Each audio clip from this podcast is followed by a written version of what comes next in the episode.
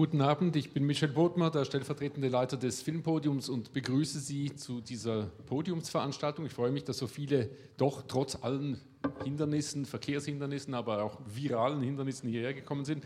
Welcome, Mr. Castrati, the Consul of the Republic of Kosovo is here. Thank you, we're very honored. Ähm, ich erlaube mir ein paar einleitende Bemerkungen, bevor ich dann das Mikrofon weitergebe und das Podiumsgespräch auf Englisch weitergeht.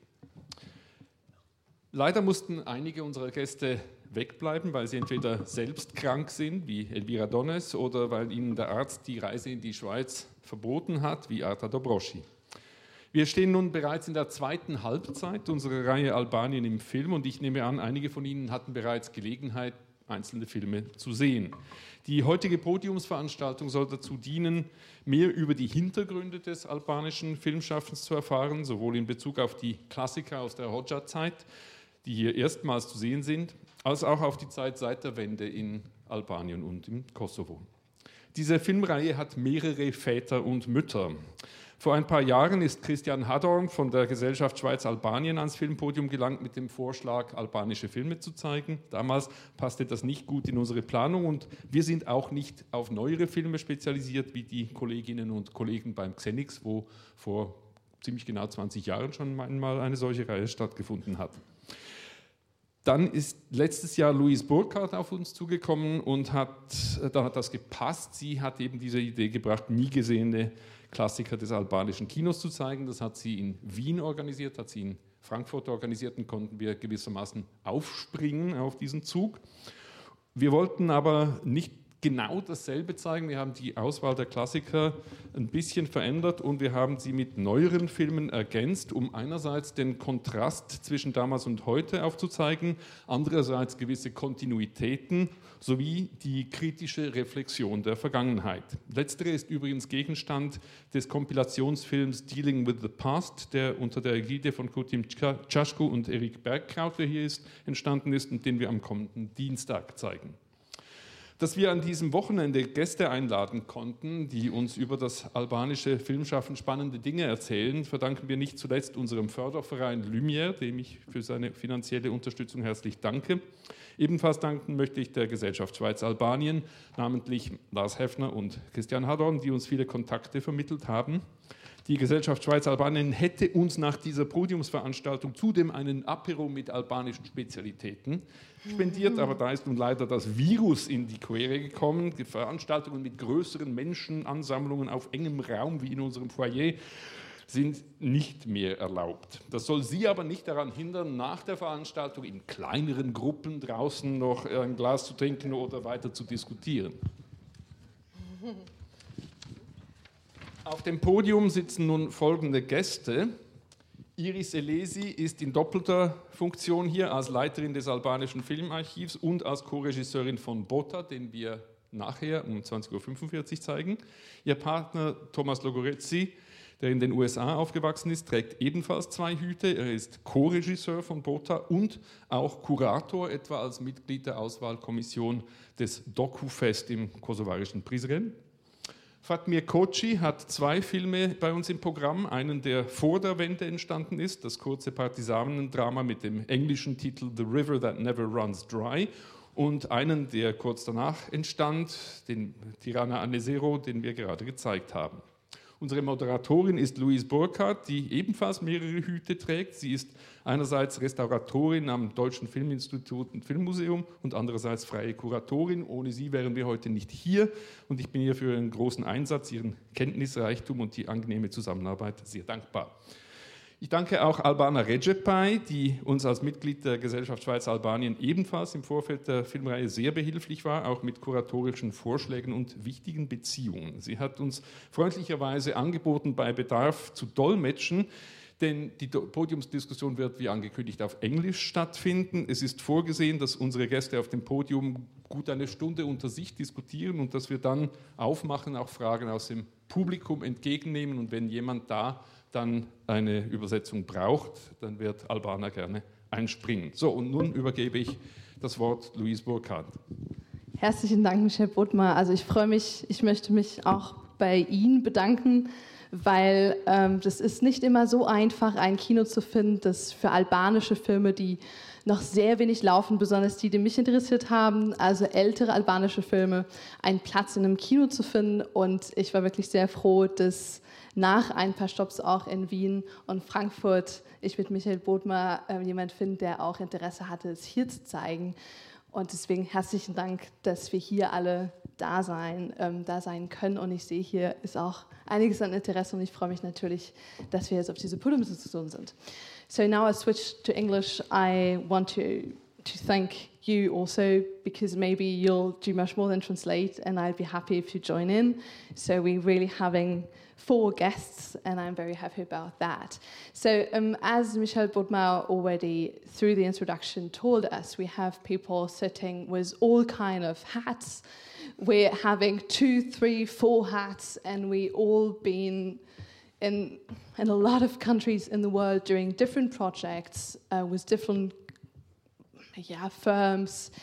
And I think this is maybe something I want to start with because um, this has been very important for our work and how it has been um, received in the different countries, what we brought from Albania to other countries, what these other countries brought to Albania back. And I'm very happy because we have here the three planned guests, people that are now working in Albania. Um, because as we saw in Tirana Year most of the people want to go out of Albania, want to leave Albania. And we have here people that are really doing a lot of work. Young people mostly. Young people. Okay, so um, young people. And we have here like less young people, but still quite young people. Um, uh, doing great work in, in Albania. Um, and one thing that I also find very interesting is our Thomas Logoreci, um, who has been, um, who was born in USA, who who studied there and um, is now working in, in Albania. And I'd like perhaps to start with the, the kind of training you, you got, where you had it, how um, it helps you do what you're doing today because you've been, we, we, nearly all of us have been studying cinema um, at different universities, and um, you've been studying in the USA, you've been also studying in USA, um, and from what I know, you study in Tirana. Yeah. Um, and uh, yes, may, maybe tell me how, I mean, for Iris, how did you, wh when was it important for you to leave Albania to, to study abroad, and what made you come back? Um, yes, let's start with this, and then we will go one thing at a time. In communist Albania, we actually had a lot of extracurricular activities. So already by second grade, I was studying ballet, and already by seventh grade, I was reciting and doing poetry and doing TV shows. And we noticed that while we were recording in the National Public TV, the only TV in communist Albania at that time, our show on Tuesday, which was broadcast on Thursday, I would see that everything I had done would be altered. So already by seventh grade, I understood that there was a director in the darkness. And thank God there was Xhanfise Keko, one of the most well established women filmmakers. So I knew I could dream big and want to be in Enver Hoxha's Albania, a woman filmmaker.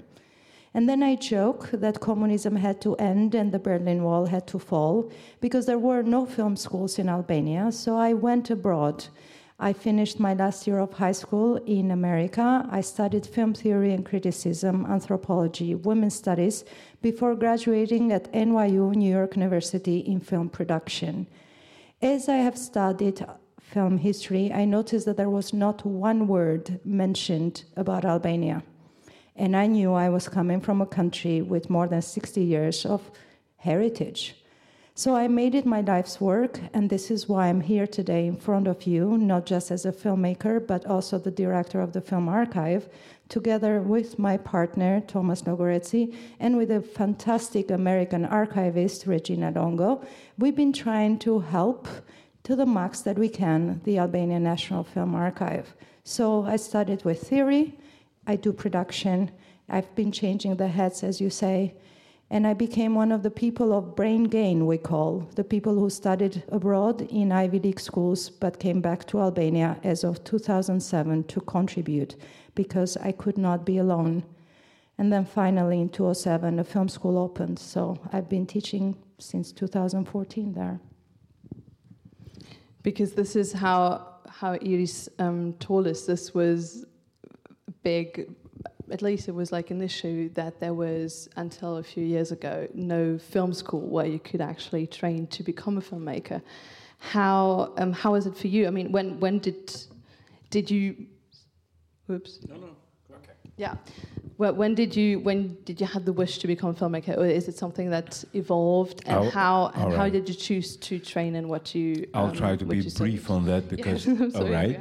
Um, so, uh, first of all, I was born in Tirana and I uh, still live there. I never left the country because I don't know the reason why, even if I made that movie, but I don't know.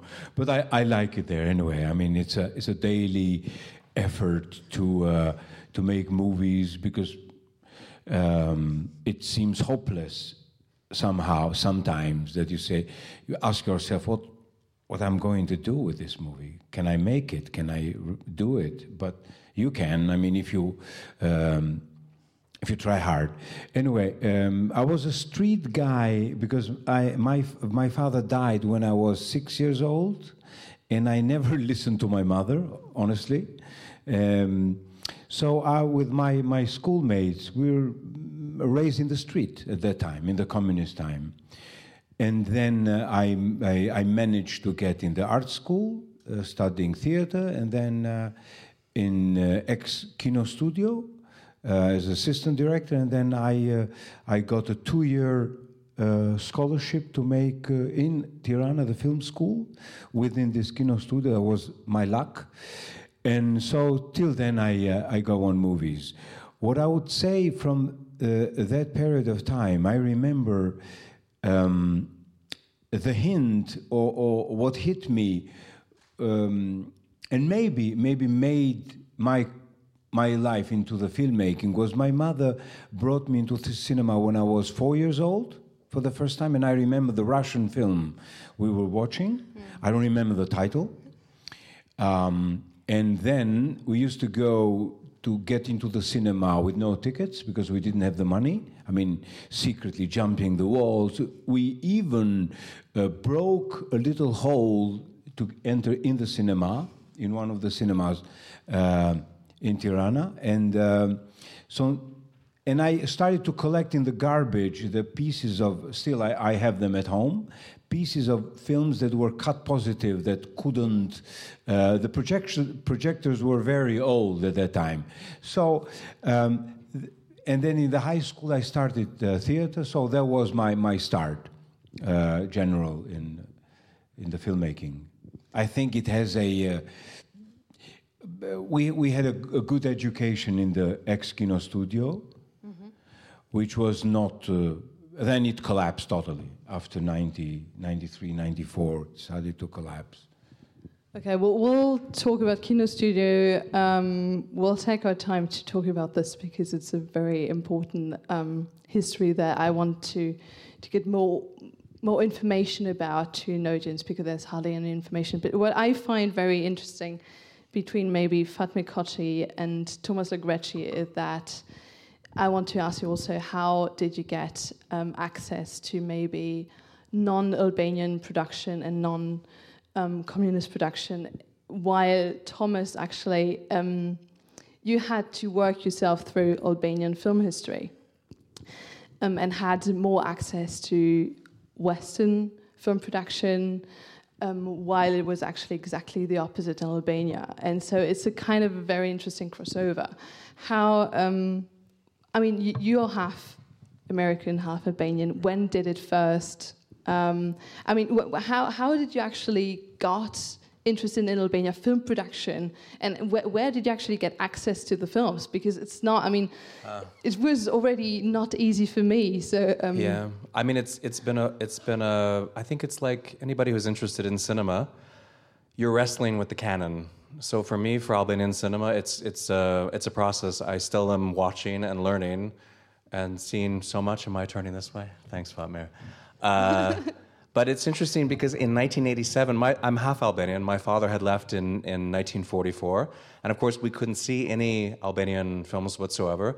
But it very strange. In 1987, there was a shop in New York City that had Albanian movies on, on video cassette. and I got to see Skanderbeg the first time. And my great aunt, uh, Marie Logoreci, is in the film, but the print was so damaged on the video, the credits were cut. I didn't know for years that she was in the film. So the opening, it just started on the opening scene of the film. And when I came to Albania first in, in 2004, there was a, a, a company at the time called Eurostar, run by a director, Spartak Pecani. And he had sort of legally put all the films illegally put the films on DVD. And I remember we, I bought $200 of them and brought them back, maybe 60, 70 movies, and just started watching everything uh, with my limited understanding of Albanian. But to go through from every director and try to see as much as I could see. And over the years, whenever an example in the archive is showing a print of a film, I immediately come up to see a 35 millimeter print to see it as it should be seen. So it's been putting together the. Um, but I, I remember Fatmir when I when I first came to Albania, we met in 2004, and a shop had a copy of Tirana Year Zero, and you didn't have a copy of that or Necrology. I had to go to the shop and buy the the yeah. video of it.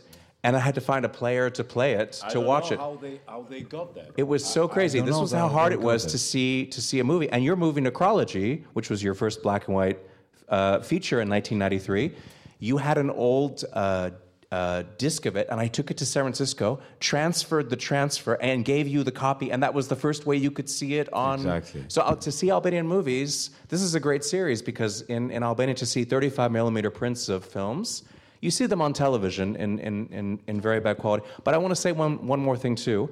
Um, this is why the Albanian Cinema Project we've been doing is so important because the negatives in Albania actually contain amazing secrets if we could if we could start to to digitize our negatives. We digitized the first film in, of uh, Nëndori i Dytë, the second November in 2012. No human eye had ever really seen the quality that could be Albanian cinema. There were scenes that we thought were like The Godfather, very dark, that actually were very bright. So I think anybody who thinks they know Albanian cinema we have really digitized nothing. The old Kino Studio films you're seeing here, the quality is maybe 25% of what it could be. Right. So this is a very big task for us, which is how do we save these these films as we restore speak it, to re- not only restore it, but but Fatmir, we have not even really ever seen the films. They made one print in the 80s, and now nobody has ever seen these films really as they should be seen. We need to somehow. Uh, I think it brings a lot of these problems because I think people have a certain uh, uh, contradictory feeling about those communist films. But if we don't do something in the next 10 or 15 years, we could lose all these films that you see on TV. It's in a very, very dangerous place, yeah. So we're talking about so many things. Um, do you want to take this microphone here? If I can talk about November 2nd, what we found out. You're talking about the restoration of. Okay. okay. Maybe I mean um, Albania Cinema Project is a uh, project where Fat, um, where Elise, um, Thomas, and Fatmir are actually um, very um, very engaged in it. That I'd like to come a bit later because it's about saving Albania's film heritage. Which at first we would like to talk about it, and then we can talk about the restoration of it. I'm planting the seed right now. Though. Yes, do do do. I, I, still need to keep in mind everything.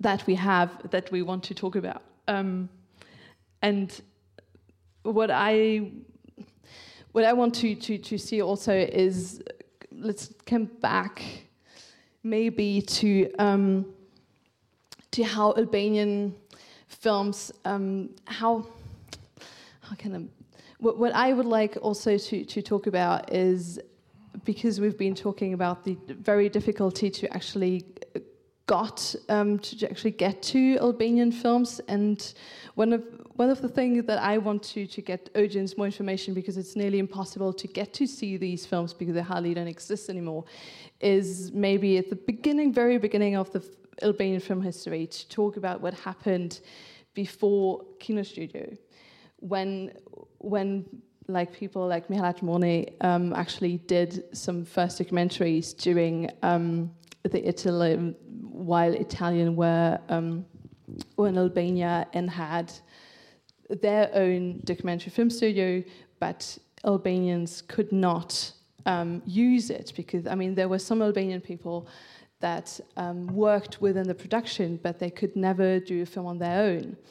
And a lot has, yeah, a lot of people. I mean, you can find literature, a lot of small information about these productions, and but most of them are not. It's impossible to see. That the only thing that you can see from about Albania that happened before the 50s is actually prints that are at other archives, at foreign archives. And these are films that are being made by foreign people about Albania, so a very exotic gaze on Albania. But it is, does, none, does not mean that Albania did not do any films. It's just that these films um, are not to be seen anymore. They're like lost, or we don't really exactly know what happened. But can you tell us about what you know about the production before Kino Studio actually started? This production um, before the help of the Soviet Union. Do I mean, it's it's a legendary um, film uh, maker. He was named as Mila, Milac Mone. In the Italian occupation, when Albania was under the Italian uh, control, he made several documentaries, and there was one that was a musical that was shot in 1943. But unfortunately, the Germans invaded, and the film. A lot of people tried to find this film. Uh, uh, the, the, former head of the archive, Natasha Lako, a scholar, she has a couple of uh, production stills, but I think this was pretty much what existed, except for some some newsreels and some some documentaries that um, that ended up happening. This is the great thing about archives. I mean, uh, Roland Sejko, who works in Luce in Rome, one of the big archives, he's always hoping that maybe on some reel, uh, film is, is misidentified, that we'll find it somewhere. But I think that's really the first Albanian film uh, from, from 1943, and no one can find the pieces. I do want to say it's interesting because there's a famous photographer named Gjon Mili who worked for Life magazine and in 1943, he also shot a film in Hollywood called Jamming the Blues about all the great jazz musicians, and it was nominated for the Academy Award for Best Short. So in some ways, there were two Albanian films filmmakers working at that time, one in, in, in Rome and one in Hollywood. And Jamming the Blues is available on YouTube. You can see it. Gjon Mili is a he took well-known Albanian photographer who worked for the, all the great uh, magazines. But Thomas, he was born in in States, right? He was born in Korça. Ah, I didn't know. Okay. Emigre, yeah. So, um, but but I wish we could. I wish. I hope someday this film is found. Um, but I think um, the only other film that I know of historically was a, a documentary that was uh, some home movie footage shot in 1945 when the communists came into Shkodra, and this uh, young man had a camera that the Italians had left, and uh, he shot um, early color footage of the of the um, of the liberation and he was arrested for owning this camera, and he did several years in jail, and the footage was taken, and the footage is lost completely. This is all that I know of that existed mm. before the, the uh, Kino Studio, which was established by the help with the help of the Russians in 1952. Yeah. Because it's very interesting about the home movie that you're actually mentioning, because from what I've been reading, home movies is something that never happened later.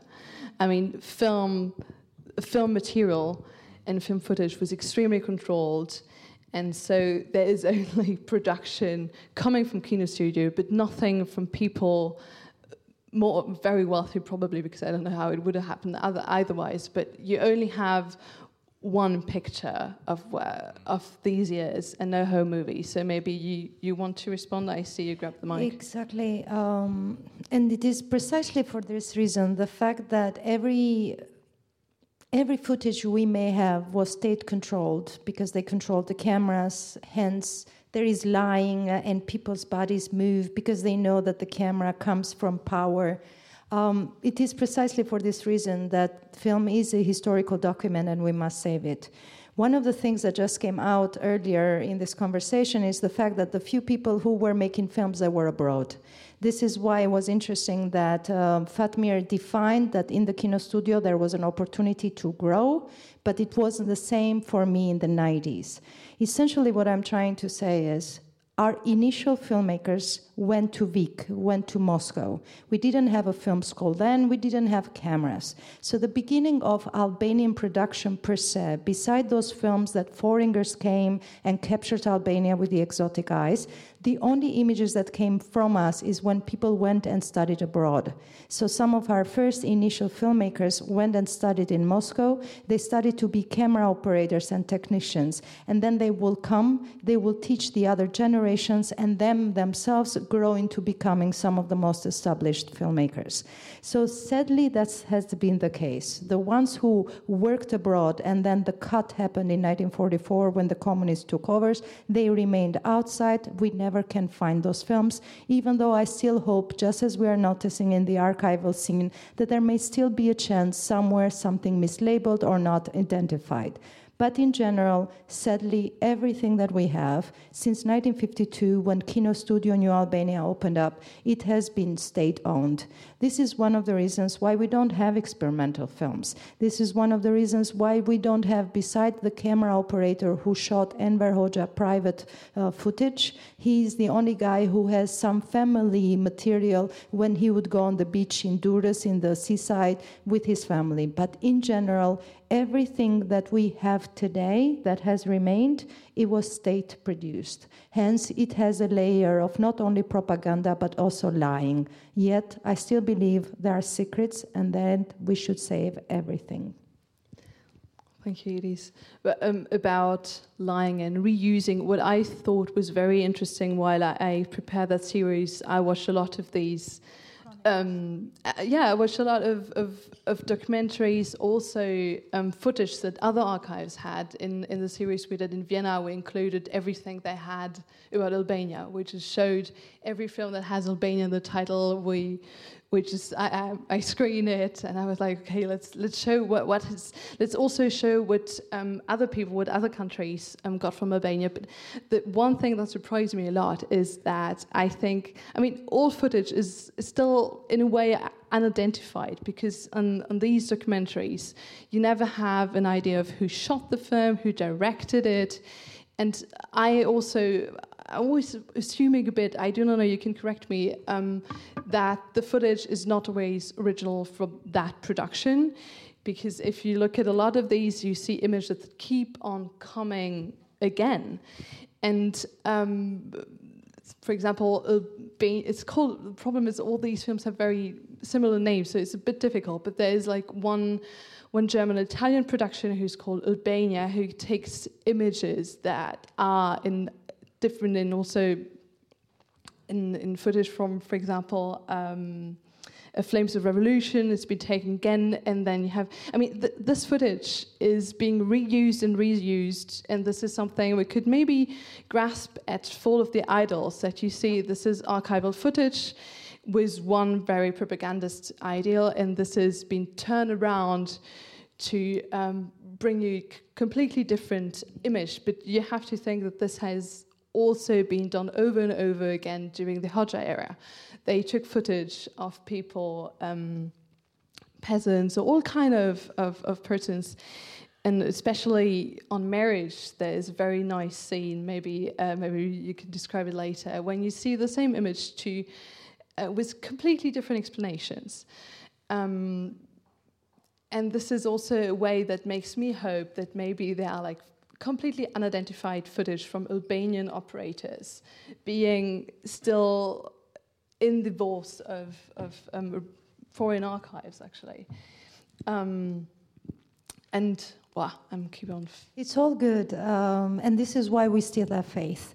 Just last uh, April, we were at the Vienna Film Museum. And during our tribute to Xhanfise Keko there, I got a wonderful phone call from the Film Museum archive. And I went there to see a nitrate copy of the King Zog wedding. During the 30s, before Italian occupation, we had a king. The king married one of the wonderful aristocrats from Hungary, and many, many personalities of Europe of that fascist time came to Albania for this big, wonderful wedding. So there were many camera operators. Sadly, I would love to see some other footage of Albania that is not always King Zog's wedding. But just like the discovery that we did, it was uh, some of the shots we already knew because Louise is correct. Sadly, there hasn't been so much footage, so usually the same footage is recycled. And just like we saw in the Fall of Idols today, you know, being who we are, we tend, tend to give a new interpretation to the old footage. But I do have faith that there will be other materials. We made a FIAF call last year for any Albanian related materials, and I do think that in the archives that people really pay attention, things are coming up. Just the very case that me and Louise Burkhardt were working together, it's for the first feature length film Tana by Kristaq Dhamo, one of the first people who went and studied in Moscow, and he was actually one of the professors for many of the well known filmmakers you know today from Albania. And Tana we were looking, I think me, Thomas, and Regina, we've been contacting Moscow Archive from the very beginning, uh, maybe eight years of trying with Moscow. And to our sweet surprise, me and Louise found it last year in Bundesarchiv. So, one of the reasons why I think it's so wonderful again, thank you, Louise Burkhardt, and thank you, Michelle, Film Podium, the whole team, and Christian for initiating this idea. Thank you. It took some time. I'm sorry about that. But the reason is, um, we should keep on trying because there is so much that is not yet written. Uh, we thought because of being an Eastern Bloc country that possibly our relationship of Albanian Film Archive would have only been with Moscow. But we were almost wrong because sadly, even though there is no writing about our dealings with Germany, with East Germany, Albania had interactions. Whether it was chemicals for the baths needed for the film development, whether it was to get film from them, film stock, now we are finding out. I had the opportunity this Berlinale to meet the two wonderful people of Arsenal, the old couple who has changed the history in Germany. And she was telling me, Gregory and help me, Ulrich, Erika. Ulrich and Erika. Thank Gregor. you. Erika killed me because she thought the last winter has been screened in 74 or in 78 in Germany. So I think there is so much of history that has not been written in the archives. Yet, thank God, there are some legendary people who still have memory. So it is our job to locate these people and try to get these stories that maybe were not written in the books, but people remember. And it is our job, the less younger generation, to rewrite history. Thank you. Maybe uh, we can still go back to Kino Studio and, and try to, to tell more about this beginning um, of the studio because um, I don't know who can who can explain this, but um, it been. Today, or we're talking of today? Uh, well, I, I'll, I'll narrow the question. Um, no worries. So, Kino Studio has been um, found 1952, but from what I know, the interesting thing is that um, it was not an idea and an initiative from Enver Hoxha. Um, so it was, or at least maybe you can you can tell me more. So it was supported by the USSR, and Moscow had a great um, interest as you as you already said, there were a lot of um, Albanian film interest, interested people going to um, Moscow and then other countries where film school were, and so this was a great initiative um, from um, the ex-USSR. And maybe you can tell me how, or maybe one of you has an idea of what they were seeing in Albania, why they wanted to get involved in in, in the Kino studio, and um, I mean, ex- Russians, uh, ex-Soviet Union. Um, as far as I know, and what I've seen in this propaganda is always a huge propaganda machine, and so they built like uh, not that big, but it, it was really big uh, regarding our standards at the time or our population and the tiny country. They built it every in every ex-communist country the same, like they had in Moscow or in Leningrad. The same type of propaganda, making movies, uh, chronicles, newsreels, just for propaganda uh, machinery. That was the, the style. It was an order by Stalin and uh, the Russians. That was uh, ex-Soviet Union build up this huge propaganda machine in ex-communist countries. That is the that's for sure. And this is maybe also could it explain because from people going to um, the ex-USSR were actually getting trained in as being operators, as being cutters, but never as being directors. This was probably a way. No, yeah, we had we had di- di- directors in, in Hungary, in Bud- Budapest, a bit Later, later, yeah, yeah. a bit later, yeah. But at the beginning, no, mostly technicians, and and they realized our historical film Skanderbeg, the the ex-Soviet Union. They did it with uh, was Yutkevich uh, director and so it uh, was an Albanian yeah. Russian co-production. which is, uh, I mean, a very, very, uh, even historically, to, to my opinion, if they ask me about this movie, I really doubt the quality of the filmmaking. The is is huge uh, investment, six six hundred horses, as I as I as they say, you know. Um, thousands of people getting involved in production, but regarding as an as as a feature film and, and history, I personally doubt.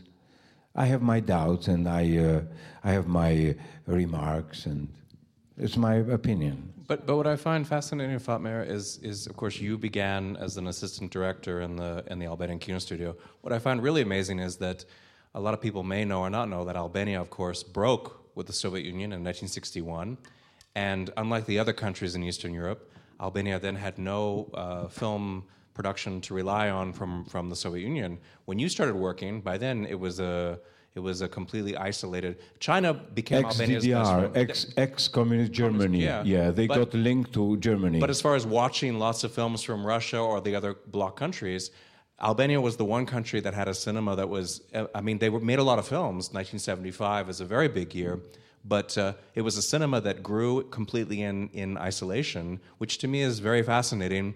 By the 1980s, Albania had even broke with China, and now people operated. You, you began at a time when there was no friendships with other countries, no, no films were coming in. It was a cinema that was being made completely outside of what was happening. and we the the paid world. the price of, of that because we paid the price. Uh, let's say European cinema was advancing, we were left behind. But why it fills my heart with joy to see all of you here in the audience is because Thomas forgot to share a lovely story on in regards to Sergei Yutkevich Skanderbeu. Imagine being in California, the film is being screened, and there are only two people in the audience. This is how Thomas Logoreci's parents met. He's the son of cinema. Now, what is amazing, sorry for stealing your story, but you didn't bring it. Um, I didn't think it was relevant. I, I, I think it is for me because all my life's journey right now, beside uh, dedicating myself to cinema, is actually to understand Albanian cinema and its place in the world. So only last year, there is another crazy person like me. He's a lawyer, but his mother is one of the female leads in the film Skanderbeu. So even though he's a lawyer, he's trying to collect all the posters just like me and Thomas do, for example. And he found that CIA report of who were the people who saw the film Skanderbeu in New York City. So while me and Louise are finding our first feature-length film in Bundesarchive instead of Moscow, for example, here it is a CIA report about who was actually. ex- FBI, yeah. excuse me, yes, F- FBI, who was watching the film in New York City. So I think there is so much that we have yet to discover on regards to the in and outs of uh, the relationship of the closed-off Albania. Another thing, it is true. In the beginning, they were only training technicians because it's very important. Film is not just art; it's also technology. But during the 60s and the 70s, as we were warming up to Hungary, uh, you know, all the other Eastern countries, there were filmmakers this time going and studying actually to be filmmakers, and that also made a difference. Another thing that Regina and I, Regina Longo, the American archivist, and I are trying to also understand is actually there are gossips and whispers in Albania about how this Albanian filmmaker was actually influenced by neorealism. Some of our filmmakers were actually a bit privileged compared to regular audience in Albania So within Kino Studio, just like Marshall Tito or Enver Hoxha could have their own projectionists and get to see the films they wanted, also the Albanian filmmakers in Kino Studio were a bit privileged and they did have screening rooms, so they could see films that were forbidden for the audience, but filmmakers could see them. Still, this was kind of a hush hush uh, secret. So only now the older generation of directors are actually sharing news that, aha, but Thomas or Iris is influenced by this or that, of course, referring to the older filmmakers. So I think there is a lot to be discovered about what we thought we knew, what was written in the books, and all the new discoveries we have yet to make. But I'm curious, Fatmir, when you were when you were a student and and started working in the Kino studio, was there a film screening that you got to see something that no one else was allowed to see? Do you remember any? What was the All film? assistants could see, watch the, the, the movies, uh, and there was a lady there, and at 4 p.m. she could go, go home and she would screen films for me, for, only for me, from 12:31. I mean, two or three hours, good hours, and she was. Are you staying still shouting to me? Can I stop? I said, What? The movie's not finished. How you? It's not ending. How you want to stop? He says, I have to go home. But where did the prints come from? I mean, if these were extreme private uh, screenings, I mean, these prints come from somewhere. Maybe they, they are Oh, still so, in uh, all famous, that they go back. I mean, what happened with yeah, these from? Italy. From uh, they copied movies from ex-Soviet Union, from ex-DDR, from ex-Yugoslavia when they had these few years of no ex-Yugoslavia, sorry, from uh, um, Bulgaria, uh, Germany, ex. German, uh, communist Germany, Hungary, but mostly I think uh, Italian Film Archive. It, uh, uh, they stole. They stole copies. Okay, They stole. yeah. okay. I, I say it much nicer than Fatmir. I say we are wonderful pirates. One of the greatest things uh, that we are discovering in the Albanian Film Archive is that not only are we rich on regards to carrying the whole Albanian film legacy, and that's why it's a responsibility that we should save and restore, because it's not like you can go to BFI or another archive and find what we have. So if we lose this archive, we lose a country's legacy. That's one. But two, we are also very rich on international features. We have an amazing collection, which is very weird in taste. We can even start like with Shiraz, the silent film. But then, for example, last year we worked very hard to possibly screen a Youssef Chahine film, which was not to be found anywhere else, and Bologna was doing a retrospective. And we found this crazy film, Jamila, in our archive with Youssef Chahine from Egypt, the great filmmaker, and it's like double subtitles. And it's like we couldn't screen it because, of course, Albanians had censored it heavily. 32 minutes were gone from the original film. But essentially, we have close to 2,200 international titles, a very weird, varied collection. So please, think about Albanian Film Archive as great pirates who took films and almost never let them go again. Maybe about like um, Prince wandering around between archives. Um, what I'd like to talk about is before Albania has been completely isolated and had China as an ally for a while, because films also traveled um, to China, from China to Albania. Um, and, and yeah, the first example that I do have is like Victor, um, Victor over Death. C- can you tell us a bit of also the cinematic relationship? Because maybe you did not have like this craft, um, this cooperation on the, the craft and how people can train in China or, or others. Um, at least I did not, I do not know anything. But let's then talk about the films and how were they received in China, what happened, which films. Tell It's us. interesting because um, in the 60s, when Albania was isolated and China was uh, going through the Cultural Revolution, the only movies that could play from anywhere in the world in China were Albanian movies. And there was a movie that is actually sold more tickets until 1992, Harrison Ford, The Fugitive. The most millions and millions of tickets were sold for an Albanian movie known as Victory Over Death from 1967. And it's an amazing story about the film because the song in the film actually saved the guitar in China. In 67, uh, China was going to destroy the Western uh, acoustic guitar, but because the partisan in the film, Ricard Liaria, plays an acoustic guitar, the song was very popular, and the acoustic guitar was saved in China because of an Albanian film. Um, it's amazing. I met in uh, San Francisco uh, the producer who told me that uh, Joan Chen, who was in The Last Emperor, grew up, all her fashion sense was from watching Albanian movies uh, from the 60s and 70s. It was a very brief period of time, but the movies continued to play. And in China, it's um, in the Hard Rock Cafe, I guess the picture of uh, Ricard with the acoustic guitar is still featured. Albanian movies are, are very popular, were very popular, but because, again, they couldn't see any other movies. Are they still popular now? they are still popular. At now, a certain yeah. generation, Yeah. only at a certain generation, Yeah. so a bit older than me. But, but, the, The song, but the song from the film is a very famous In song. 2007, when I visited China, the taxi man, when I said I'm Albanian, the taxi man started humming the song. Uh, so this is why when we celebrated the 70th anniversary of the Albanian National Film Archive on December 2017, I actually organized it in such a way that we found an old black and white chronicle of Albanian delegation going to China. They went into kindergarten and the little kids started singing the song of victory over death. So what do I do? Because it was the anniversary, the 60th anniversary of the film Victory Over Death and the 70th anniversary of our archive, I invited also members of the Chinese community in Albania because, yeah, we've opened up. We also have a Chinese community now. So the audience is full. Uh, we have a beautiful 80 seat theater in our archive. Uh, there are more people than the capacity. And I put this black and white footage and everyone is shocked that they see the little kids singing the song in China. And then I put two acts. The beginning of the victory, I have the co-director who's still alive with us, Piro Milkani. We had Eglantina Kume, one of the lead female leads in the film, also in the audience. And out of nowhere, students from Confucio University. Yes, we have a university in Tirana, Albania, I did not know, but out of nowhere, some kids got up in the darkness and started singing the song. So we are looking at a footage of the 60s black and white with kids in China singing our song. And I have some Albanian students now singing in Chinese the equivalent of victory over death.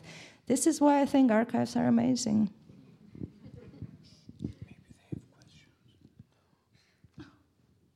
Do you have questions? Was minute questions. Um, I mean, yeah, let's say that you can interrupt us um, anytime. Um, because I never really watch Albanian television. I have no idea what's that happening there.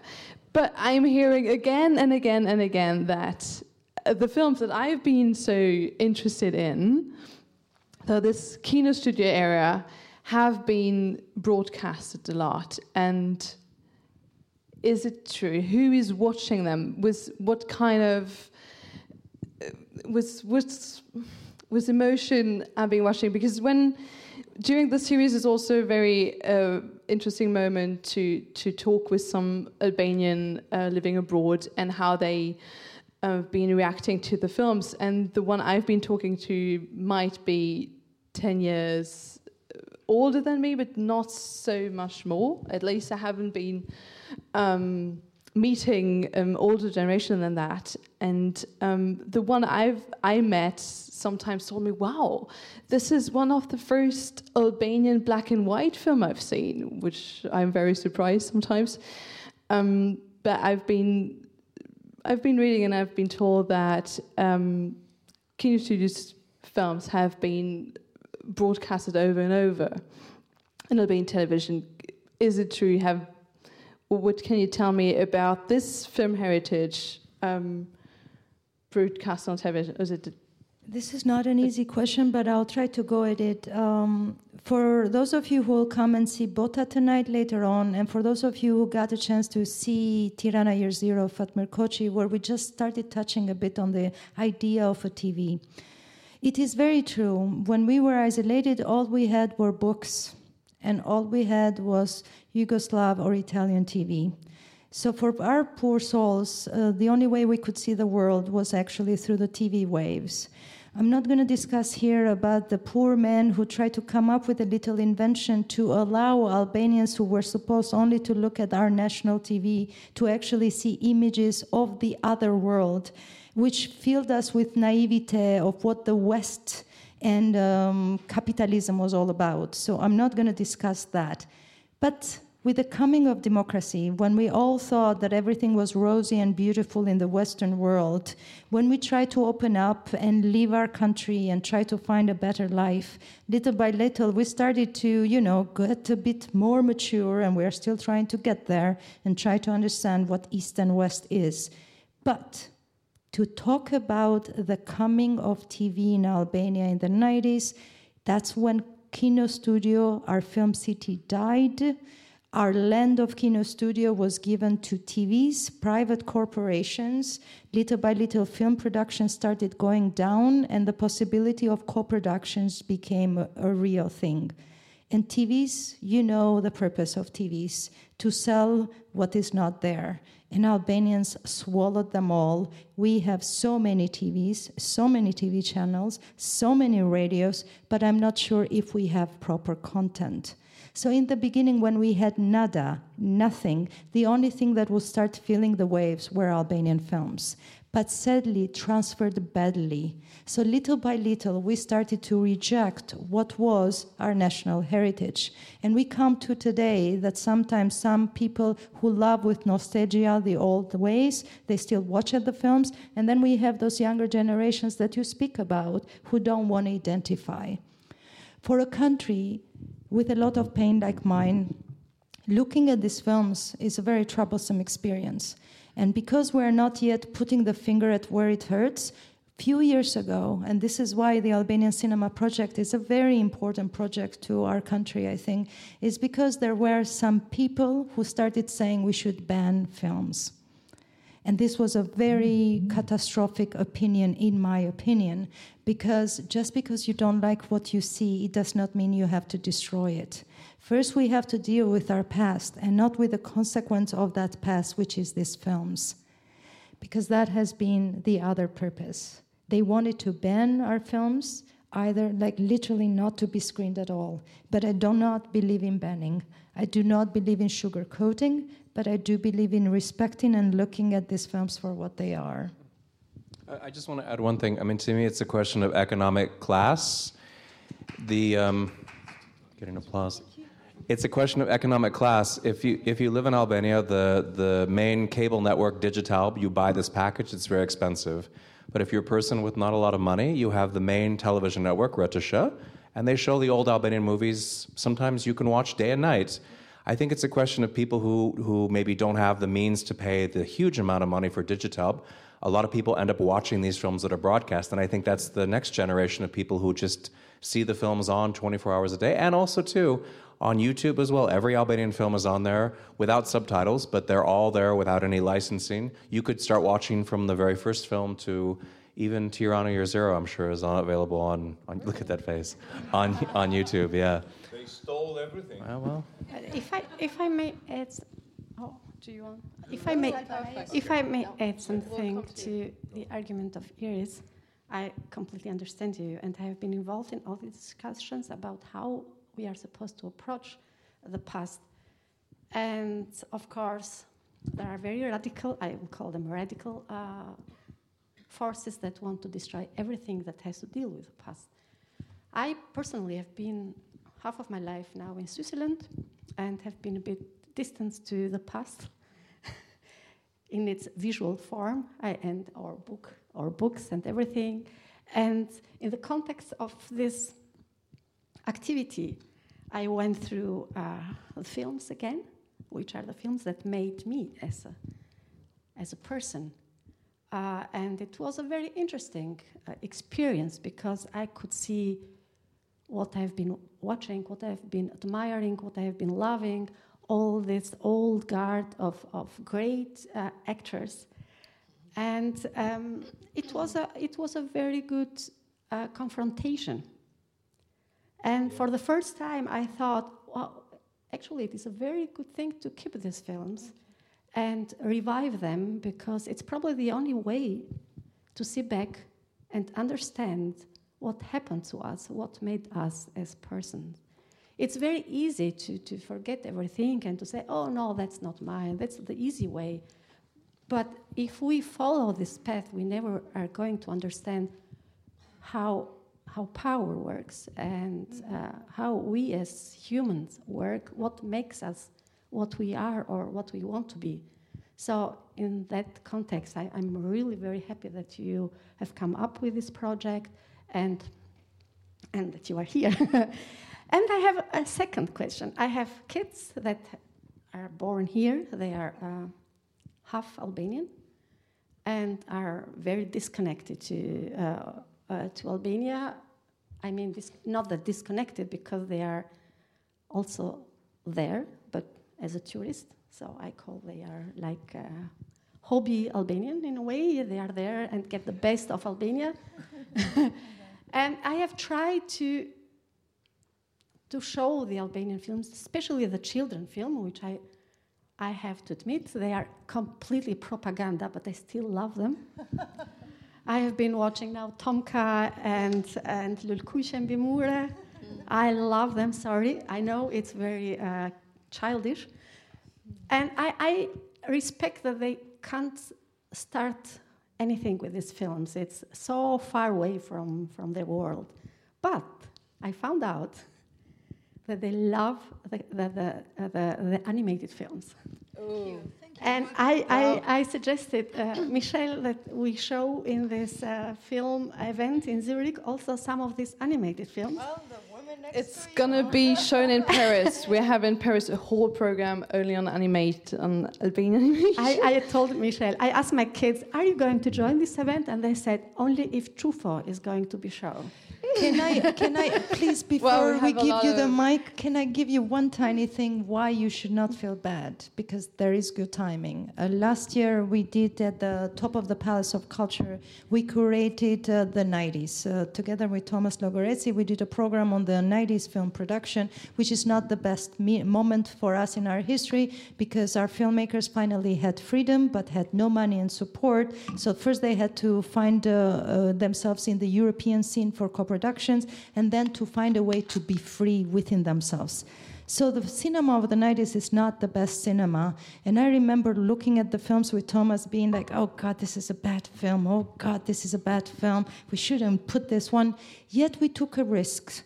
And what was the surprise why I think your, your children one day will connect also with the other films is because even though there was the football championship that year, uh, we ended up, for example, for our animation program, we had 160 people, which almost never happens on an archival, you know, screening. So out of nowhere, the word of mouth started going. People knew that these uh, screenings were about quality. We started having a lot of people, and they were connecting, even with the films that I thought were weak because I started noticing we need to start listening to concerns in Albanian we need to start looking. These people were born in the 90s, and now in their 20s, they were experiencing films of a period that they only knew their parents went through. So, out of nowhere, despite the pain, despite the lies, I think in time, as we grow old, we start connecting because in the end, it is our legacy. It is a concern being expressed in Albanian. So give them time beside the animation program of Louise Burkhardt there will be a moment they will start connecting. Even if they reject them, they will start seeing because they will need to understand you. There is hope. And there is also another aspect of, of these films of communism. Um, there are some, some, attempts to, to, as you are doing with the archives, with reviving the, the old films, uh, there is a need to to collect the, the narrative, the oral history of people that live this time. And time is passing by, and these people are getting old, and most of these people are dying. And when I saw this, um, your film, and this other, um, this 18 minutes, uh, yes, all of that, it just occurred to me that you can, you can see live what happens there. I mean, you you can see how this propaganda worked because they were very generous showing this propaganda. so you can really document it. I mean, this is probably the only thing that yes. it's not a lie because this was like this, and this could be a part of uh, the, the, cinema. The old films could, could help the historians and anthropologists yes. to to try to understand how the uh, what mechanisms were put on place to to to establish that power of communism or of this regime. We had a question. Yes, please. Yeah, we can. Thank you. Uh, thank you very much for this discussion. And uh, of course, it's very important to to save the past uh, even more. If you think that even films which are 10 years old can't can't be shown in the cinemas anymore because they're shot on film, and now all the cinemas are in, in digital, and that, that is uh, it's very expensive. All all this process, but. Um, beside this discussion, I'm also uh, uh, a little in, uh, much interested to know what the situation today is in Albania for, for filmmakers. I mean, you are not you have two hats, as uh, was said before, so you're also directors, and uh, I would know a little bit about the, the, today's situation. Okay, I can briefly uh, answer you, sir. Um, yeah, we are we are free. We are free. I mean I think who wants to consider and to know and to uh, um, and to say what he or she wants to say, we are free. That's very important. Normally, what I hear from my colleagues there, they they say we don't have money. You have to find the money. I mean, we know that, but you have to find the money. And if you have a good script and a, and a wonderful story or important story to tell, you do it. I mean, you will find the money. It's hard, but you will. The situation, we have a very small amount, a bit more than 1, 1.2 million euros per year to distribute in about 10 or 15, I mean, four or five feature films, including the first feature, maybe they go up to six or seven, including the first feature film, which is an obligatory. We made, a, uh, we changed the law that, I mean, let's say my generation, older generations, to give the chance to younger generations to make their own first feature film or debut film which is, was a good thing to do. And um, the competition is very hard,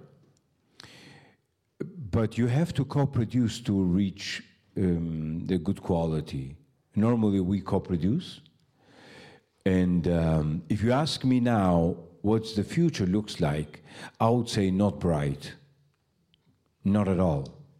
But even if we, uh, we, fi- we fight every day, I, I'm, I'm very optimistic when the situation is dark. When the situation is bright, I'm not uh, optimistic. No. I just wanna, that's my point of view. I, I want to add one thing, though. I think, as, a, as someone who's taught in a variety of universities, I think one of the big problems that we talk about all the time is, that, for example, a place like this doesn't exist in Albania. We don't have a cinematheque. We only show Hollywood films. If you're a young filmmaker to see art, to see films. There's been so much push for economic progress. I think culture has taken a terrible backseat. In 1997, Albania's budget for culture was 5% of the national budget. It is now 0.2%. It's very low. I think this is what's really harming young filmmakers. There's not a place like this. I look at the, the sheet of films coming here.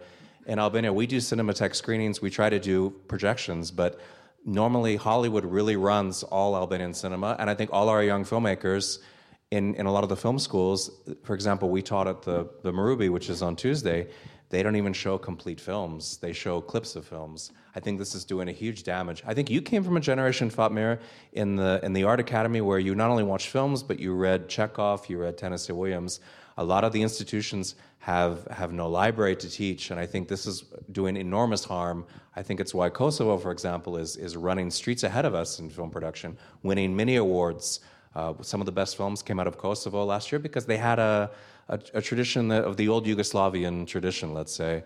But um, it, it makes me very sad because a lot of the young filmmakers I speak to have no ability to, to have access to a week of the films that show in this place, for example. Um, I think that has to change until there's more. We're trying with the Cinematheque, but again, we're two people.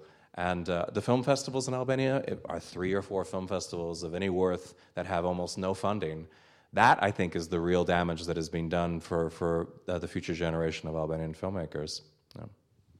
Yet, I think uh, this is not the only cinema I don't know whether uh, Michelle told you there are two such kind of uh, art house. Yeah, art house. Uh, oh, there are plenty art house, but so uh, subsidized. There are two.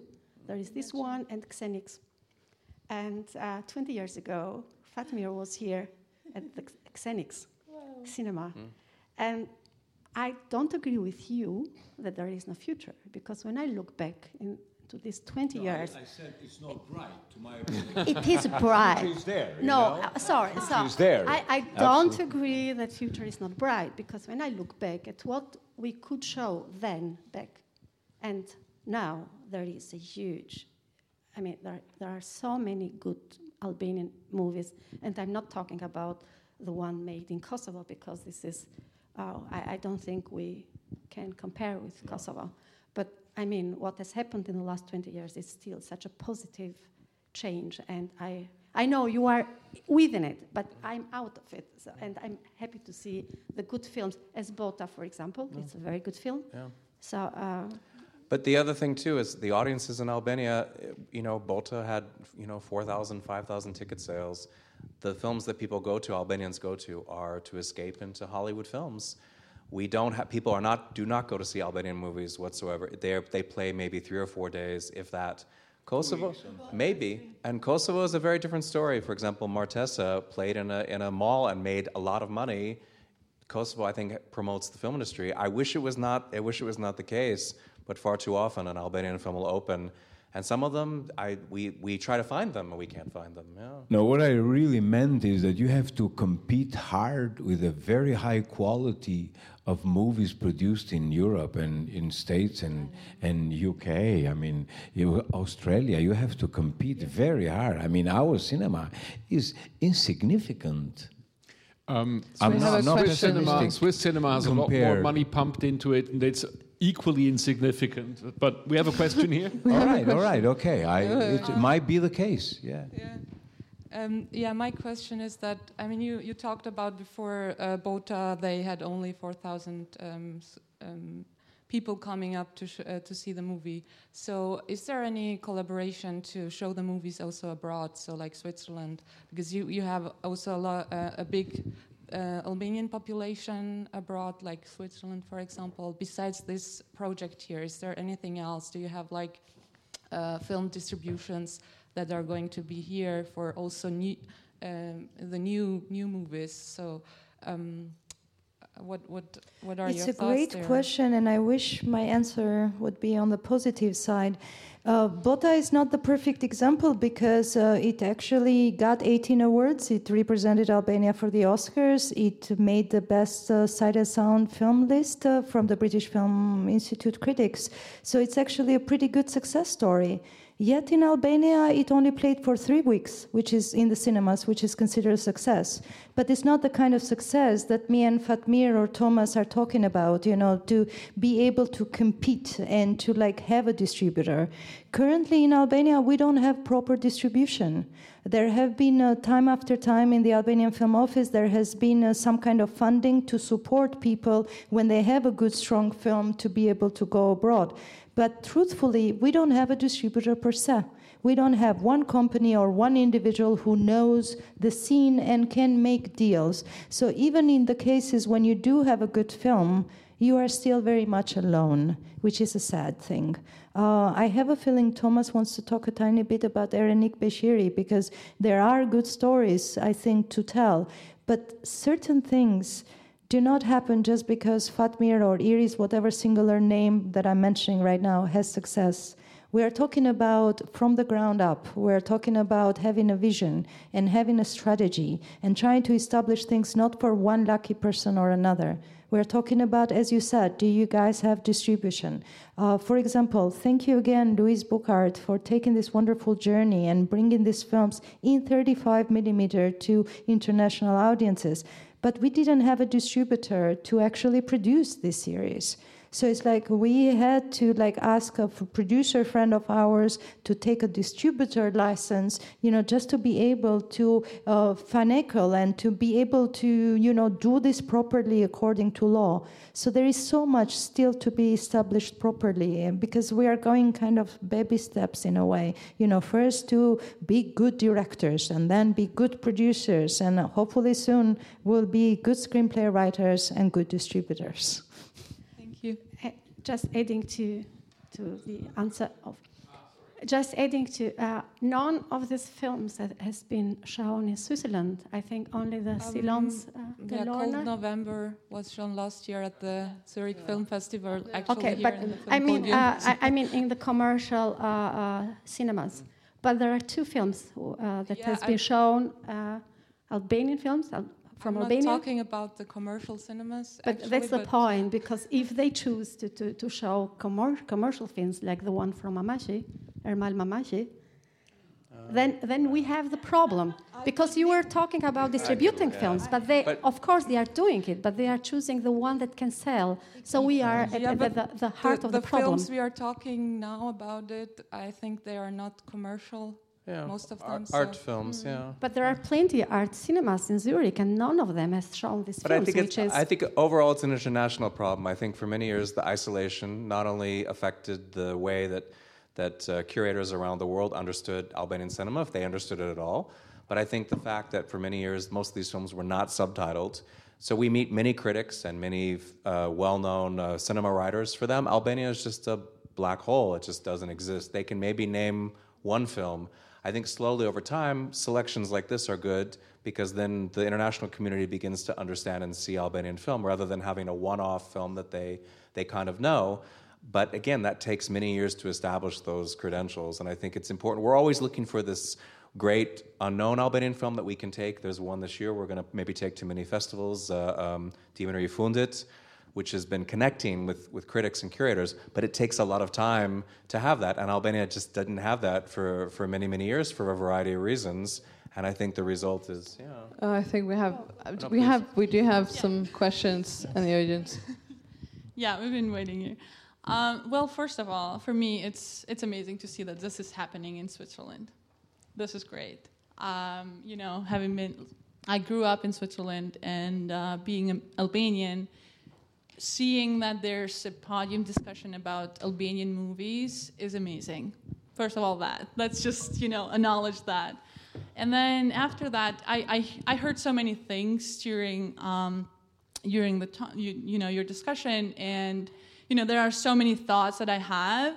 But um, yeah, there was one part that was about you know you're competing about Hollywood movies. There's so many very well uh, funded movies that you're competing against. And then still, you know, we have, you know, a South Korean movie who just won the Oscar. You know, it shows that you know there are no there are no boundaries. You know, you can even with a very low budget movie, you can win. You know, you can win Best Picture. I'm afraid. I, am afraid I, not. yeah, I know. Yeah, I, I know. I know. It's you know, that was just like you know, uh, yes. Uh, I'm just saying, you know, there, there's there's not just the budget uh, discussion that we have, and um, there's obviously the other part where you, uh, Thomas said, you know, you can you can watch on repeat the old movies. And I, this is what i used to do as a, as a child. We would watch all the old albanian movies. And yes we would not you know we wouldn't think of them as high quality films because they were on repeat all the time. Uh, and maybe that's where you know Albania can do something. But one thing that I wonder why is not happening, and you guys just mentioned it, is that you know uh, films from Kosovo are doing so much better than films from from Albania. So why isn't there a much better um, collaboration? You're asking about that? Yeah. I don't think that's true. Thomas brought the uh, films from from Kosovo are doing much better than films from Albania, and a film from Albania are doing worse than Kosovo. This is what you mean? No, no. I mean they've in, in international festivals and and and awards. Uh, I don't think that's true. Yes, no. Vladimir, I disagree. Not, not you. at all. Yeah, well, really? we just had a, a, a Very, very insignificant I point don't, of view. I, I, I don't agree. I, I don't think so. Anyway, anyway, I mean, we are not competing uh, in the in their terms at all because it doesn't make sense. But what I think, they have completely different issues in Kosovo. I can ask more. Very different issues, Yeah. which is a complete new history for me. History of Kosovo, to me as an Albanian from Albania, is so different. I don't I feel related to that. The truth is that I don't feel related. So it's internationally also is different. I don't know. I mean, they share No, the no, you, no. I'm talking about uh, uh, a reality Mm-hmm. that differs very much. They've been living uh, um, under quite different, very different circumstances, and culturally, they have another perspective Mm. compared to our perspective. For example, for example, uh, the huge mig- migration of people leaving uh, Albania compared to what happened in Kosovo is very different. Um, motivations, the motives, and uh, politically or or economically are. Very, I think there is no. Uh, uh, it's not a, a good point to compare what these movies won ten words more or or mi- minus. I think it's, that's 10. not the issue. No, minus ten. But you don't It's think the not issue. language is any consideration then? Excuse me. Having the Albanian language together is not a consideration for you then? Mm, no. Oh. For me, no. For my opinion. Maybe let's um, Um, take a question from I, the I'm a. Swiss director and producer, and just wanted to tell uh, my colleagues that also in Switzerland, getting an art house movie to regular cinema and having a kind of success means fighting. So that's for sure. But I had a huge privilege working with the students from Marubi. In yeah, yeah, it was fantastic experience for me. Um, it happened because I was invited uh, to the film festival and I showed one of my movies. So I got in touch with um, QTM and, and the school. Uh, it was not easy, to be very honest, to work with these Albanian students first year. A huge cultural difference also occurred, also a very different style of teaching. I do more considering um, students being young colleagues and me not being the professor. So this was one of the, of the problems. But I wanted, um, without being cynical, I, I want to tell you, in your country, through this dramatic history you had over 80 years, your country is full of stories unlike many other countries of the world. Every student had to tell me stories, but incredible. The problem was that the best stories couldn't be told because their parents and grandparents didn't want to talk about it. But you, you, you, you were talking about oral history. I had the feeling that the huge oral history has to be done.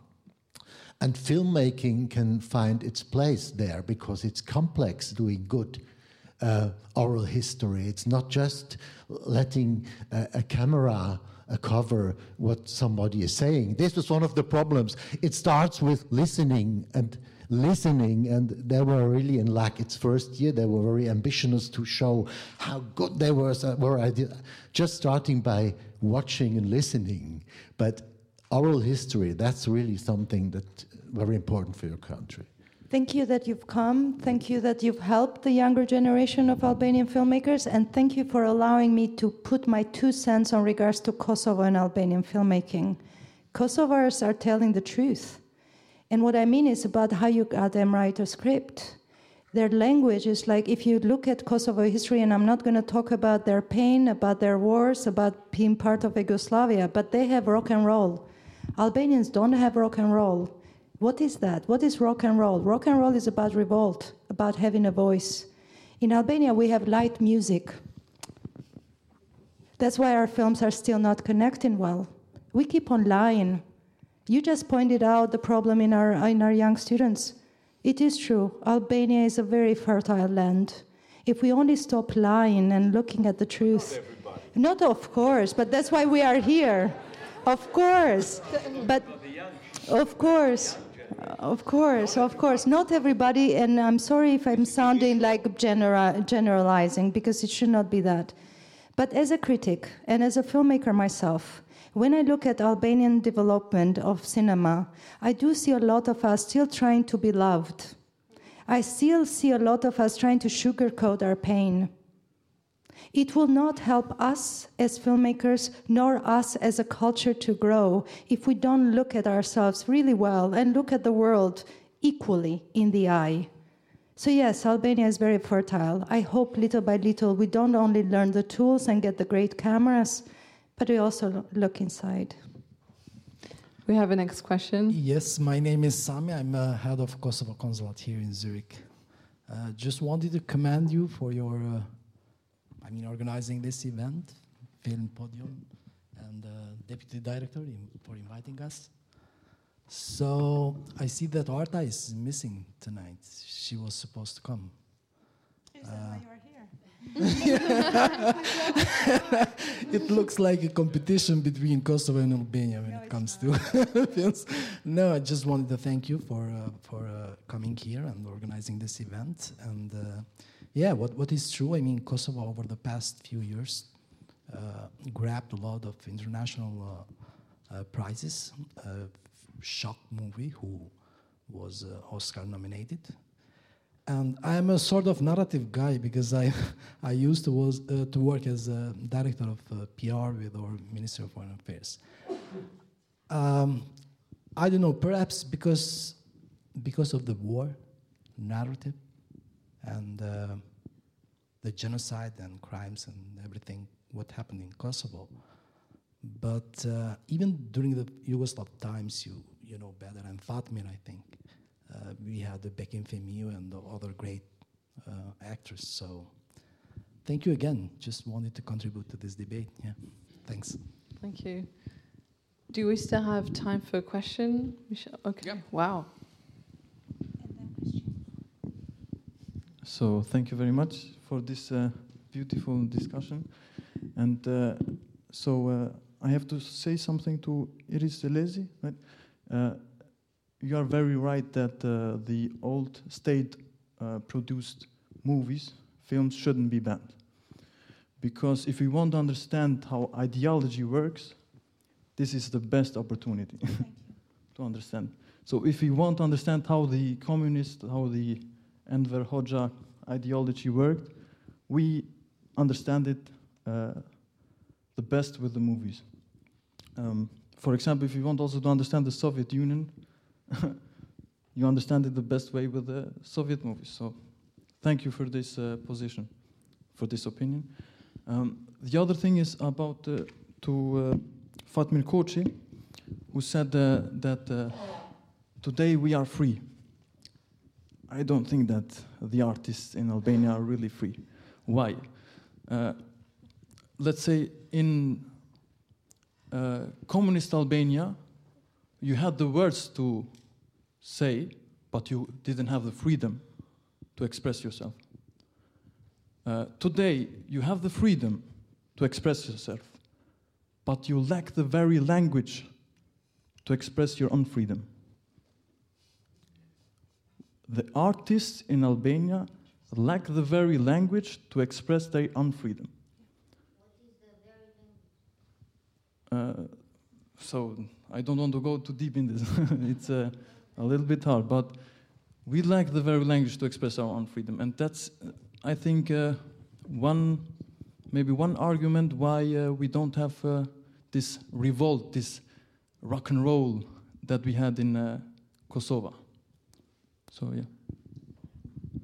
I, question over there, or just some yeah respond I, to that. I probably I, I'm adding to it, and you tell me whether I understood you. I think probably the heart of your argument is that if you have lived 50 years under propaganda, and you have put so many masks on you, masks on you, for covering who you are, and at the end of this journey, you have forgotten who you are it's very difficult to get out of it just because you are in democracy. You can't escape this process. It, it, it takes generation until you can escape propaganda. And I think that's what probably also you said that uh, it's we are lying. Uh, it was not meant ba- badly. I, I, didn't understand it uh, as a, as a negative, negative way, but it is just a result of this propaganda. You have to get out of it. And how do you get out of it when you have been living all the time in it? I mean, sometimes I have to, to look at myself. I'm far away from Albania, 20 years, I don't know, I have to count them.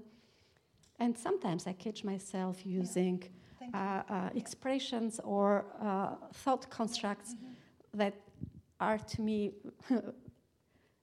you know, coming from somewhere. Yeah, yeah. I don't know from where because I thought they are, they are gone. But it is so difficult. That's what I, and how is an artist going to do this? Mm. Uh, I mean, it's not going to happen like this. I just want to throw, sorry if I'm one thing. You, you, it's interesting. In the 1990s program, we showed to me one of the very best documentaries made in Albania, which was your documentary Super Balkan you made in 1998. But the tragedy for me is talking about these stories. There's no Albanian documentaries year after year now. A lot of young people want that support. You shot that film on film. We said one of the tragedies of that film is that there should be an Albanian documentary every year equal to that power of Super Balkan. We don't have documentary filmmakers because a lot of the young filmmakers want the, the state support or they make films that are more news chronicles. Yeah. I think art is a very individual issue. It's very individual. You've got the talent and you have got the freedom to do what you are and what you can do. This is what I'm talking about. Nothing else, to my personal opinion, doesn't matter. I have no account to rely on Trump, our prime minister, my mother, or God. No. We have a question here. Well, uh, it's not really a question. It's uh, more uh, about uh, when thinking of all these films in the old times, I think about uh, some great, great, great actors uh, extremely talented actors, like amazing and actors. So I think that if they had the chance to play in a Hollywood movie, they could be Robert De Niro. So I'm thinking about Kadri Roshi. Uh, I think about others who still live today. So it's just, you know, to pay tribute. And my question is whether there were some kind of collateral damage because uh, or whether they were really appreciated for the talent that they had. Fantastic. Or whether question. there is a, a, project to work on this mm. at the national level. Wow. I mean, uh, not just in the in the art schools for the students, but there were some actors that that were the equivalent of, uh, yeah, Wow, thank you. I mean, uh, if I can share, it, because as you see, uh, I told to Louise and Michelle that I think the panel is going to be fantastic because as you see, we all stand on our grounds, we all have various opinions, and I knew it would be spirited. But in my openness, I have to share. Um, in the Albanian Film Archive, we've started doing like little one minute uh, things that we throw online to excite people, to show a glimpse of the richness that we have in the archive. And just last month, um, a woman died, Marika Kalamata, a very beloved uh, Albanian actor in many Albanian films, especially children films, a very beloved secondary character. And because it happened in the same day, uh, bureaucrats have to close the archive. So I had less than two hours. I wanted to do one little minute to say thank you for what she's done. So with the editor, we start like uh, swapping some things together. And I was told, oh, don't worry, we have already cut five scenes from other films of hers. Please look at that material. And I look at uh, a segment from Nishta Pinton in our home. I look at another segment from another film, another film, and I grew very sad Marika Kalamata was a beloved actress. And all the five films, all the five sequences were really, really bad. And I felt so sad. I think I almost had tears. And I thought, what a wonderful actress. And all what these directors gave to her were stereotyp- stereotypical neighbors, teachers, etc. And I felt the sadness you speak of because legendary actors like Sander Prosi, Kadri Roshi, Drenica, many females and males could have had a great career. What does uh, a woman in Hollywood has more than Tinka Kurti or Margarita Xhepa? But as I was watching Marika Kalamata, I felt the incredible sadness of this incredible potential that sadly have gone in these kind of propaganda films that I'm still trying to save. And I'm saving them because in the way politically the world is going, this is why I invited Louise Burkhardt to get to know our archive and look what she accomplished with the Albanian series.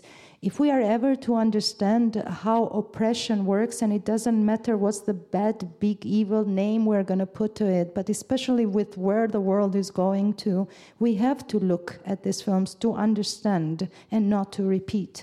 But I do feel sad that many of our great directors could not do what they wanted that they forcefully and willingly participated in the propaganda and the brainwashing that even though we have grown 50 years it will take the scientists were right for the trauma to go and us to forget all the slogans we were raised with. So i don't know if i answered your questions but these are the evils i deal with every day because if i bring out now a segment from a film where propaganda was so heavy what am I pushing? How do I share with people that we should look deeper? For example, Tomka and his friends will be watched by 40 million people in October through Turner Classic Movies. One of the success stories of the Albanian Cinema Project has been the restoration of Xhanfise Keko, Tomka and his friends with the Library of Congress. 40 million people will watch a film of 1978. But yes, working with the archive, working with our legacy is a very troublesome, complex issue. And Tomka will be screened here tomorrow at 3 for those who haven't ah. seen it and want to see it on the big screen in all its glory. If you don't have cable. Hmm. Do we have a question? Otherwise, we could eventually yes. close. We've been. I think we yes one, we? oh, one more, so and sorry. then we will adjourn to the lobby. thank you very much. Um, uh, what what uh, uh, took me into the the Albanian films from the communist time has been the aesthetics that I didn't know with my Western eyes, and um, so and and and then years ago i tried naturally to have access to these films to and on youtube you you you, you can't really understand what what these films are you, you maybe uh, when you have seen one film on in the cinema uh, okay, you, you can uh, take a version from YouTube and you can uh, recollect th- that what has uh, been your experience in cinema, but that's not, that's not enough. And so that's why it's so important to have also at least these digital versions on, on, the website uh, of your archive. And I hope that uh, this digitalization will go further and, uh, and will be a success. Um, now, my question is um, how about film history, Albanian film history? You know, you are in the middle of the film archive, so you have a concept of film history, I guess. Uh, uh, Uh, practicing well as an activist of of, of uh, Albanian film. But uh, how about uh, intellectuals? How about uh, scientists that are occupying themselves with with a critical view of Albanian history? Is there a concept? Is there work now? in, in the present? Is, are there students, are there professors that are teaching Albanian film history?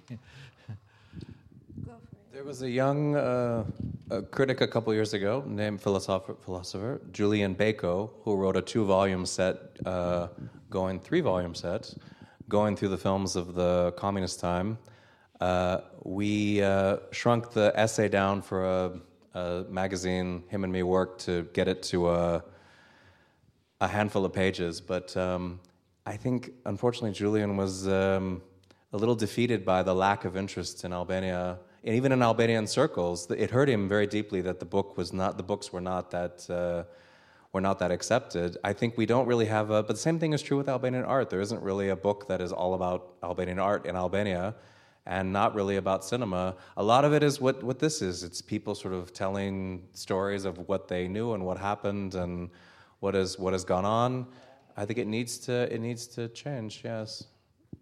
What to do with this humble man next to me? Just last week. Um, his introductory essay to Albanian poster art was translated in Japanese. In 2016, single handedly, uh, Thomas Logoreci created the first uh, curated show about Albanian film poster. If you look at our films, uh, it's film music and it's graphic art, the posters that are actually two of the greatest contributions. Uh, we had true artists, uh, film composers, and, and set, decor- set decorators, Set film decorators, painters. yeah. And uh, so in 2016, single handedly, he created the first show ever dedicated in our National Gallery to Albanian film posters. And people finally are starting to understand worldwide that it's not only Czechoslovakia and Poland uh, who had great graphic art, Albania had too. It's just it takes time, it takes years of research. And uh, in 2016, uh, we selected an image on the cover of the poster book, which last year became the image of the retrospective of Biennale. So sometimes, uh, sadly, uh, that's why I have to be forceful and share these things. Uh, we have more fellowship internationally.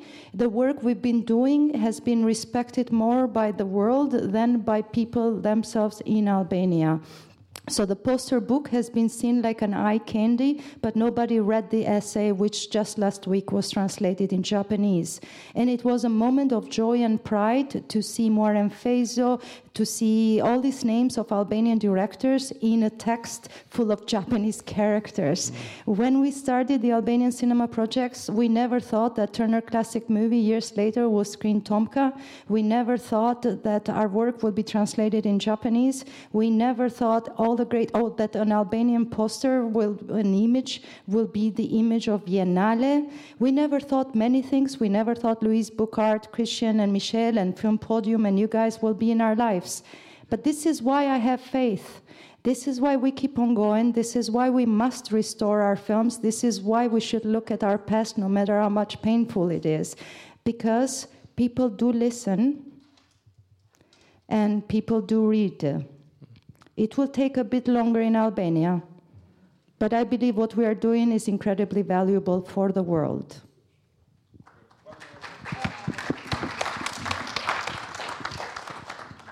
Thank you very much. For me, it was a real great thing to be here today and to learn such a lot of things that I didn't know, even if I love cinema a lot. Um, I'd be interested to know how it is the, young generation. There are good, enough good actors and regisseurs in Albania right now, like you. I mean, what is happening next? Because I'm every time that I'm in Albania and I'm often there and try to look at the cinema, but there is just these Hollywood things. And the last thing that the good li- uh, thing that I saw it was uh, Daybreak with Ornela Kapetani. I don't remember the name of the regisseur, but yes, but I was really astonished and I thought, oh my God, this is Albanian cinema because it was by chance. I mean, but there is there are enough good. Yeah, I mean, uh, I was going to mention this young man who has done this film called The Van that won a prize at uh, Cannes, and Erenik Beqiri, who is, he's done several short films, and I'm sure everybody is waiting for his next uh, feature film.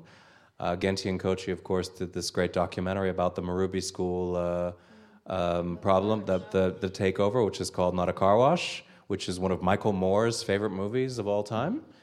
Mark Cousins loves the film as well too, and um, I think there are some some voices, but again, I think it's a question of um, people having that that support, not only financial support, but I think having a community support, which I think in Albania is very difficult to get.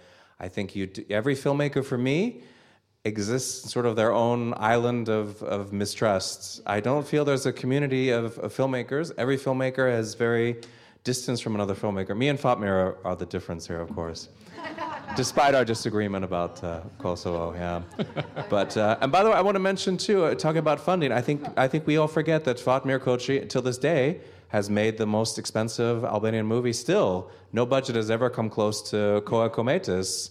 That was quite a quite an accomplishment. I think no, now the budgets have actually gotten much smaller, and you shot that on on film, which I find to be really remarkable. Yeah. So that's uh, uh, uh, that time now seems to me a very distant time. Gone, gone, yeah. And that was 10, 12 years ago, yeah. I think we can close here and meet each other in the foyer, talk more because there's so much more to talk about. I want to thank all our guests. Um, I want to thank Michel Bodmer again for organizing this. I want to thank you for coming and wanting to hear more about Albania or talking with us. Thank you so much. Let's meet and talk more if you want to. And do come back for the films. Yes, of course.